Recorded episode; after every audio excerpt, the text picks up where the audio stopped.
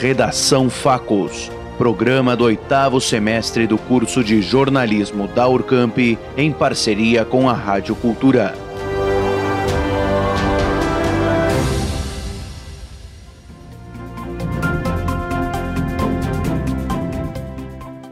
Hoje, o Redação Facos tem uma edição especial em uma conversa sobre comunicação antirracista com a publicitária e pós-graduanda em design estratégico, Alana Vitória, que reside em Porto Alegre. Alana, conta pra gente qual a importância de uma comunicação antirracista. Então, Samuel, essa questão da comunicação, ela ser antirracista, é de extrema importância, porque se a gente for pensar, a comunicação, ela é um grande, ela é uma grande máquina de poder, se a gente for pensar assim de uma forma metafórica. Porque o que acontece, né? Quem até pouco tempo atrás, até uns 10 anos atrás, quem tinha o poder de estar na frente da comunicação, o poder de, de ter sua voz ouvida, o poder de ser protagonista, era um grupo de pessoas bem seleto, um grupo de pessoas que se via numa norma, enfim, hegemônica, europeia, toda aquela questão cis e tudo mais, branca também. E todos esses padrões, eles foram reforçados por muito tempo, né? E com a chegada da internet, a gente percebe que por mais que essa lógica ela ainda esteja presente, ainda assim os nossos corpos, né? Quando eu digo os nossos corpos, eu me refiro a mim e a Tix, nós somos pessoas negras. Esses corpos, eles estão mais presentes hoje, né? A gente consegue se enxergar mais, se ver mais. Óbvio que ainda não é com a mesma paridade que tem em relação às pessoas brancas, mas ainda assim a gente consegue se ver mais, se enxergar mais, estar em espaços de poder, enfim. É claro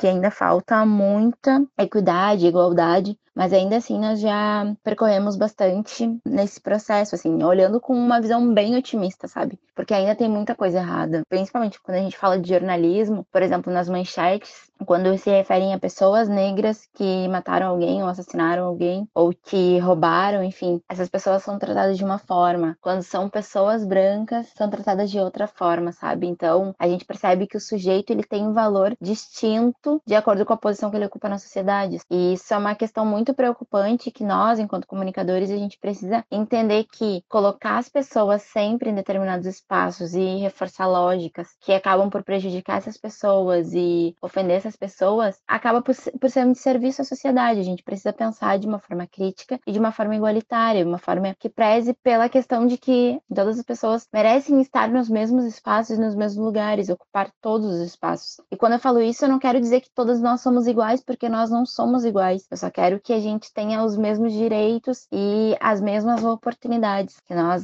uh, consigamos ver os nossos pares em outros espaços, enfim, que a gente consiga se enxergar nesses espaços. Essa lógica da oportunidade, ela se dá no momento em que uma parte que está recebendo muito há muito tempo começa a abrir mão dos seus privilégios e começa a oportunizar acesso e espaço para quem não teve, né? Enfim, contribuindo com a construção também de uma estrutura comunicacional que tenha diversos corpos ocupando aquele espaço, né? Quando eu falo isso, eu quero dizer que, por exemplo, agências, emissoras, corporações tenham igualdade em vários âmbitos da palavra dentro das suas estruturas, né? Mas enfim, é muito importante que a gente, enquanto comunicador, pense, reflita, questione e se posicione, sabe? Não deixe passar uh, campanhas racistas, não deixe passar questões que de algum modo vão uh, reforçar uma lógica que acaba por adoecer a nossa sociedade, né? Porque aquela comunicação, enfim, aquele conteúdo que vai uh, ser entregue a uma outra pessoa, de algum modo ele pode acabar por servir né, de inspiração. E essa inspiração ela pode ser positiva ou negativa, né? Ela pode reforçar valores e padrões ou ela pode de algum modo empoderar aquele sujeito que está tendo acesso a ela, né? E nós, enquanto comunicadores, a gente tem o poder nas nossas mãos. Então a gente decide quem vai se sentir inspirado e representado e quem vai se sentir para baixo, né, com o conteúdo que a gente produz. E com base na falta de representatividade de pessoas negras na televisão, quais atitudes que o mercado de comunicação precisa repensar? Com base na questão da, da falta de representatividade representatividade, né? Uh, principalmente das pessoas negras, né? Se a gente for falar de, de ausência, enfim.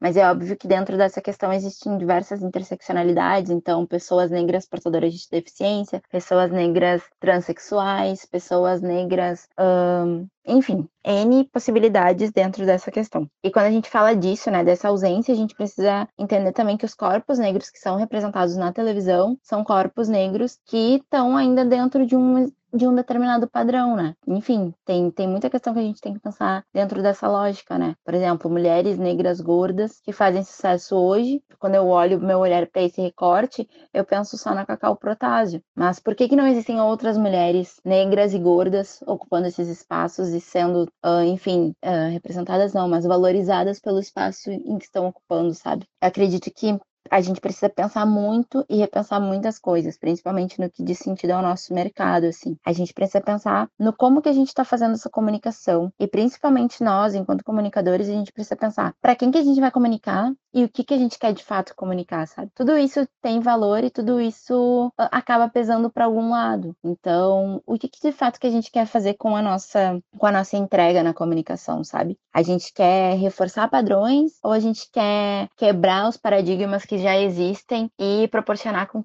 para que pessoas que não se enxergam se enxergarem, sabe? Ou proporcionar que enfim, pessoas que nunca se viram numa capa de revista se enxerguem nessas capas, né? E falando de capa de revista é muito louco, porque esse ano é o ano que eu mais vi mulheres negras em capa de revista, sabe? Então, tudo isso é muito poderoso, assim, a gente precisa eh, ter o pensamento crítico e olhar para os efeitos que isso pode causar posteriormente, sabe? Porque no momento em que a gente repete uma lógica constantemente, aquela lógica se torna norma, né? E no momento em que um corpo não se enxerga em um determinado espaço, ele acaba por ser excluído daquele espaço, ele acaba por não existir. Então a gente precisa pensar muito nisso, sabe? E pensando nisso também eu lembro muito das questões relacionadas ao afrofuturismo, por exemplo, né? Que é a possibilidade de pessoas negras se enxergarem um futuro possível, um futuro em que nós estamos vivos. Acho que isso é fundamental, assim. Acho que essas questões, principalmente relacionadas a, a, a enxergar o que a gente faz, as ações que a gente faz enquanto publicitários, jornalistas, relações públicas, designers e, enfim, N categorias dentro da comunicação, a gente precisa enxergar tudo isso com uma visão muito responsável e muito crítica,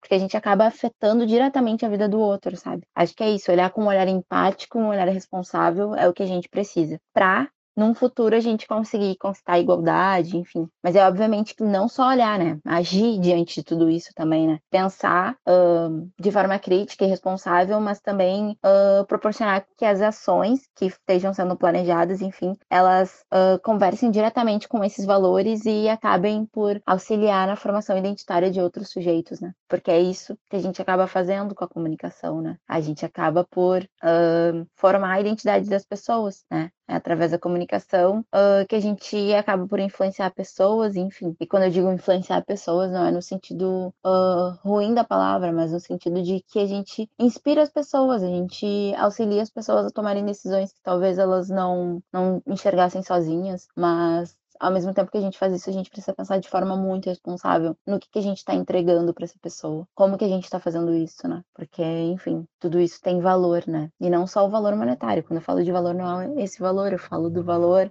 subjetivo, né? No valor, no sentido de tudo isso. Qual o impacto na vida de pessoas negras a partir dos estereótipos que a grande mídia reproduz?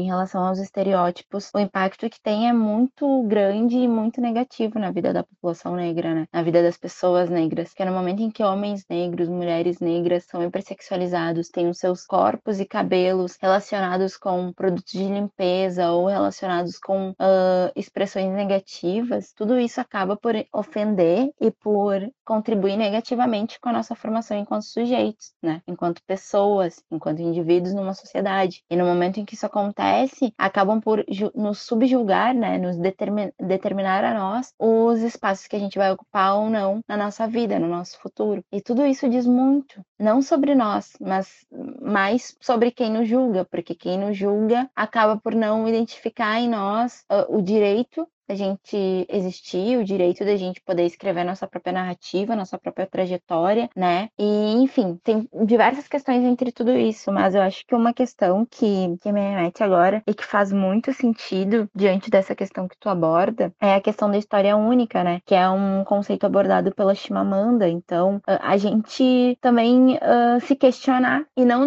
não aceitar esses estereótipos que nos colocam, né? Não é porque esses estereótipos existem que nós nos enquadramos enquadramos a eles, né? Só que no momento em que nós, né, enquanto sociedade, a gente só recebe os mesmos exemplos de espaços em que os nossos corpos são representados, a gente precisa se atentar a isso, porque não é certo isso, não é saudável e nós precisamos e merecemos ocupar espaços em que a gente se sinta pertencente àquele espaço e se sinta verdadeiramente feliz ali, sabe? Principalmente porque essa questão de estereótipo ela acaba por afetar negativamente a nossa saúde mental, né? No momento em que a gente não enxerga outro espaço para ser ocupado para além do espaço que nos dizem que devemos ocupar, né? No momento em que um homem negro não enxerga outra profissão para ele, para além de pedreiro, para além de porteiro, para além de, de faxineiro, enfim, e mulheres negras também não enxergam seus corpos em outros espaços para além de corpos de espaços relacionados à servidão, então uh, com tarefas relacionadas ao lar ou até mesmo com uh, o fato de serem babás, enfim. No momento que a gente não tem a possibilidade de enxergar os nossos corpos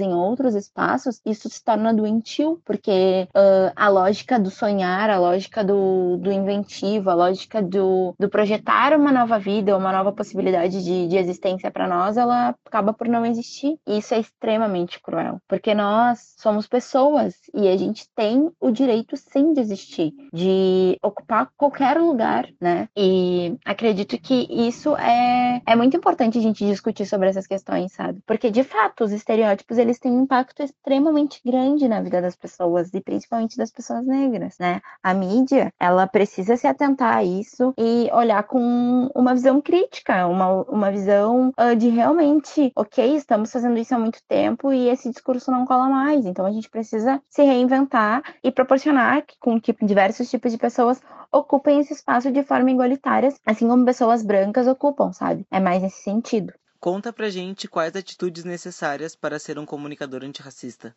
Indo para a última pergunta já, quero dizer que foi um prazer conversar contigo. Foi uh, muito bom participar dessa, dessa entrevista. Estou muito feliz pelo convite, porque eu acho que é extremamente importante. Enfim, é muito rico a gente conversar sobre essas questões. E respondendo a tua pergunta, em relação a essas questões, né, de quais atitudes são necessárias para ser um comunicador antirracista, eu acredito que as pessoas em geral, mas nós, principalmente enquanto comunicadores, a gente precisa se atentar ao fato de que a gente precisa estudar sobre isso, estudar sobre negritude, estudar sobre branquitude, estudar sobre privilégio, estudar sobre cotas, estudar sobre, enfim, questões relacionadas à africanidades, então, como por exemplo, diáspora africana, o que, é diáspora africana, para quem não sabe, então, deixar aí um convite para ir até o Google e jogar essa expressão lá. A gente precisa estudar. Primeiro passo é esse: estudar, refletir, entender a lógica da nossa sociedade, entender os espaços em que a população negra se encontra em, ma em maior escala e, e, se questionar, enfim, refletir por que, que são esses espaços ocupados em, em, maior quantidade por essa população e refletir muito sobre isso tudo. Estudar e refletir são, são dois pontos assim muito iniciais, mas muito fundamentais e que devem continuar presentes por todo o, o processo, no meu ponto de vista. Acredito que ler uh, literatura, obras, estudos relacionados, mas também não só relacionados, né? Porque as pessoas negras, como sendo, enfim, objetos de estudo, é uma lógica muito uh, eurocêntrica também, se a gente for pensar numa uh, lógica também de servidão em que um sujeito existe e o outro se apropria de sua existência para adquirir algum, algum benefício com aquilo. Mas também pensar na ideia de que a gente precisa ler pessoas negras, né? Ler autores negros. Então, é super importante conhecer autores como Djamila Ribeiro, Sueli Carneiro, Conceição Evaristo. Tem o Lázaro Ramos, que escreve também, o Emicida escreve, Octavia Butler, Fábio Cabral. São muitos escritores negros que a gente precisa conhecer, a gente precisa ler, a gente precisa entender essas histórias e ler essas histórias. Dar espaço e voz para essas histórias. É é fundamental, porque é no momento em que a gente se apropria de outras referências, a gente consegue observar o mundo com uma outra ótica. Né? E isso é, é muito rico. E se tratando de comunicação, isso é fundamental, porque quando a gente comunica, a gente comunica ok para um público-alvo, mas esse público-alvo ele tem ramificações dentro dele. Então é interessante a gente se atentar a isso e refletir sobre a lógica que a gente uh, aborda na comunicação, né? Muito obrigado, Alana, pela tua participação. Samuel Oliveira para o Redação Facos. Com edição de Marcelo Rodrigues, você ouviu Redação Facos.